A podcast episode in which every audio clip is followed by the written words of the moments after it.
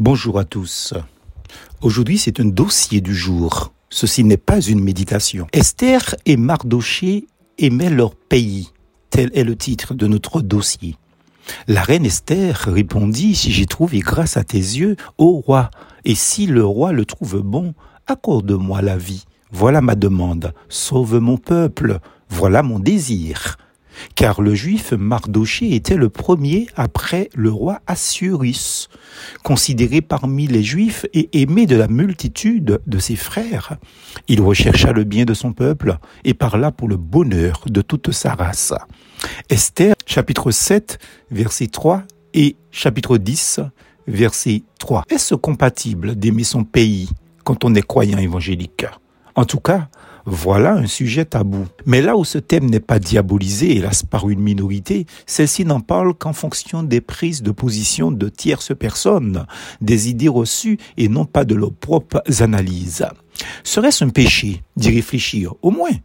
Mais le veulent-ils vraiment? Je n'en sais rien, peut-être, peut-être pas. Car pour le plus grand nombre, j'ai découvert une méconnaissance choquante, ne serait-ce pour le cas des Martiniquais tout Martiniquais confondu, il existe une sorte d'indifférence et d'ignorance à ce propos chez un grand nombre des miens dans ce domaine et surtout chez les évangéliques. Est-ce dû à notre histoire coloniale, mêlée, liée volontairement en effet à l'histoire française qui a créé une telle confusion dans la tête des gens? En effet, l'histoire de France n'est pas l'histoire de la Martinique, comme celle de la Guadeloupe, la Réunion, la Guyane ne sont pas non plus notre histoire, même s'il y a un dénominateur commun, la colonisation française.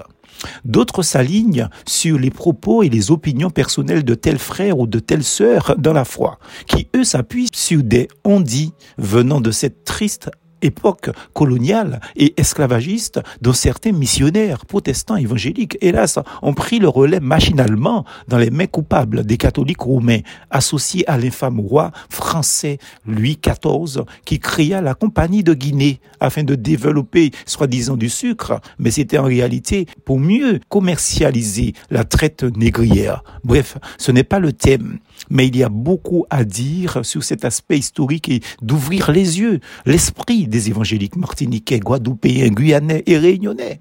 Je préfère croire par moments que les missionnaires protestants américains et européens ne se sont pas rendus compte de cet amalgame troublant qui a laissé tant de séquelles jusqu'à nos jours. J'espère vraiment me tromper là-dessus car c'est de l'histoire et elle ne doit pas être occultée sous quelque prétexte que ce soit.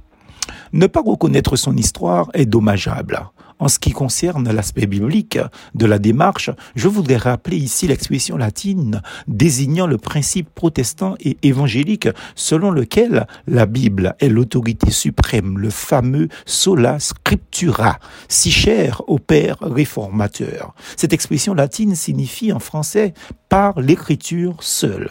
C'est à la dite autorité biblique que les chrétiens évangéliques, c'est-à-dire l'Église, se soumettent. Prenons le livre d'Esther, qui est un petit ouvrage dans la Bible, précisément dans l'Ancien Testament. Il met en avant, qu'on le veuille ou pas, la notion, l'action patriotique de deux personnes en faveur de leur peuple qu'ils aimaient et prêts à mourir pour lui. Esther 4, versets 11 et 14. La première personne est la reine Esther, fille de l'oncle de Mardoché. Esther chapitre 2 verset 7. La deuxième est ce Mardoché en question, dont les propos de chacun démontrent l'amour qu'ils avaient pour leur pays et pour leur peuple. La reine Esther répondit Sauve mon peuple, voilà mon désir. Et Mardoché rechercha le bien de son peuple et parla pour le bonheur de toute sa race, dit la Bible. D'aucuns me répondra Oui, mais dans le Nouveau Testament, il est écrit Il n'y a plus ni juif ni grec, il n'y a plus ni esclave ni libre, il n'y a plus ni homme ni femme car tous vous êtes un en Christ Jésus. Galates 3, verset 28. Malheureusement, c'est l'interprétation bouche-œil de ceux qui ne veulent pas voir, puisque c'est ce qui est écrit. Donc, pour ces derniers, la notion de pays, de patrie, de peuple ici-bas est caduque. Voilà donc l'argument que j'ai eu en plein visage la semaine dernière par un appel téléphonique et qu'on ne devait même pas parler de ça dans une église évangélique non plus. Ajoutant à ces propos, il est aussi écrit mais notre cité à nous est dans les cieux. Philippiens chapitre 3 verset 20. Mon Dieu, quelle ignorance coupable, quelle malhonnêteté intellectuelle. Pour répondre à ces deux remarques, terre à terre, j'ai bien envie de vous conseiller d'aller dire à un ressortissant juif qu'il n'en est pas un, et à un citoyen grec qui ne l'est pas non plus, puisque la Bible dit qu'il n'y a plus ni juif, ni grec, ni l'un ni l'autre. J'ai fait une conférence pour des juifs et des arméniens évangéliques à Tonon-les-Bains en Haute-Savoie. Je peux vous dire que ces personnes sont attachées à leur identité de juifs et d'arméniens terrestres. Revenons dans le contexte du texte aux Galates, sans faire de l'exégèse compliquée. Ici, l'apôtre s'exprime sur un sujet précis qui englobe à la fois la promesse et la loi donnée à Abraham. Ce dernier, l'ancêtre des Juifs, a reçu ses promesses pour ses descendants juifs seuls, et vraiment à eux seuls au départ, je dirais. Mais quand la foi est venue en Jésus-Christ, il n'est plus question d'exclusivité juive. La promesse du salut par grâce en Jésus-Christ est certes pour le juif, mais aussi pour le grec, c'est-à-dire pour tous les païens du monde entier. Voilà pourquoi il est dit, il n'y a plus ni juif ni grec. Cela concerne l'offre divine du salut gratuit en Christ par la foi. Et face à cette offre, il n'est plus question de nationalité, d'appartenance à un pays. Aux Philippiens, Paul parle des priorités face auxquelles les enfants de Dieu en Christ se trouvent ici-bas, et non de nationalité, de patriotisme, et encore moins de pays. Donc ces deux analyses sont à mon sens hors contexte et tendancieuses. Vous connaissez la formule? Un texte hors contexte est un prétexte. En tout cas, c'est ce même Paul qui dit ailleurs avec fierté, conviction, et il a bien raison. Je suis juif et citoyen. Et ceci à deux reprises, dans Acte 21, verset 39 et chapitre 22, verset 23.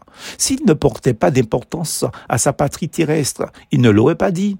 C'est bien Dieu qui dit aux Israélites en exil, recherchez le bien de la ville où je vous ai exilé et intercédez auprès de l'Éternel en sa faveur. Votre propre bien-être est lié au sien. Jérémie 29, verset 7. Il s'agissait de prier pour la Syrie et la Syrie d'antan qui avait massacré des femmes, des enfants et des vieillards israélites.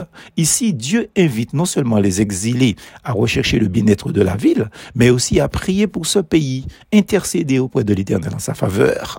Si Dieu en personne s'exprime ainsi pour un pays étranger qui a massacré hein, son peuple, pillé ses biens, brûlé les maisons des Israélites, détruit le temple de Jérusalem, vous imaginez quelle affection Dieu leur demandait d'avoir pour leur propre patrie à nous aussi, Dieu dit, si mon peuple, celui qui porte mon nom, s'humilie, prie et cherche ma face, s'il renonce à ses mauvaises voies, je l'écouterai du haut du ciel, je lui pardonnerai son péché et je guérirai son pays.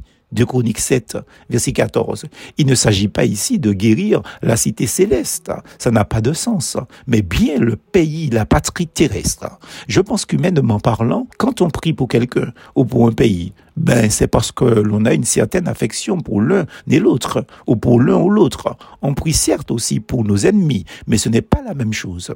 Ainsi, quelle que soit votre nationalité et en quelque lieu du monde où vous êtes né, ce n'est ni un péché, ni charnel d'aimer son pays, sa patrie. Nous sommes invités à rechercher sa paix et à prier pour notre pays, pour notre patrie. Ça ne contredit en rien le fait que nous soyons à la foi et par la foi citoyens des cieux et citoyens d'une nation sur terre comme le Christ. D'ailleurs, il n'aurait jamais dit, lui Jésus, le salut vient des Juifs.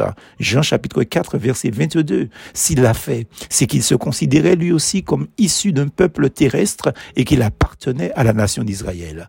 Recherchez le bien de votre nation, priez pour votre pays, aimez-le, c'est un commandement divin. Plus force en Jésus.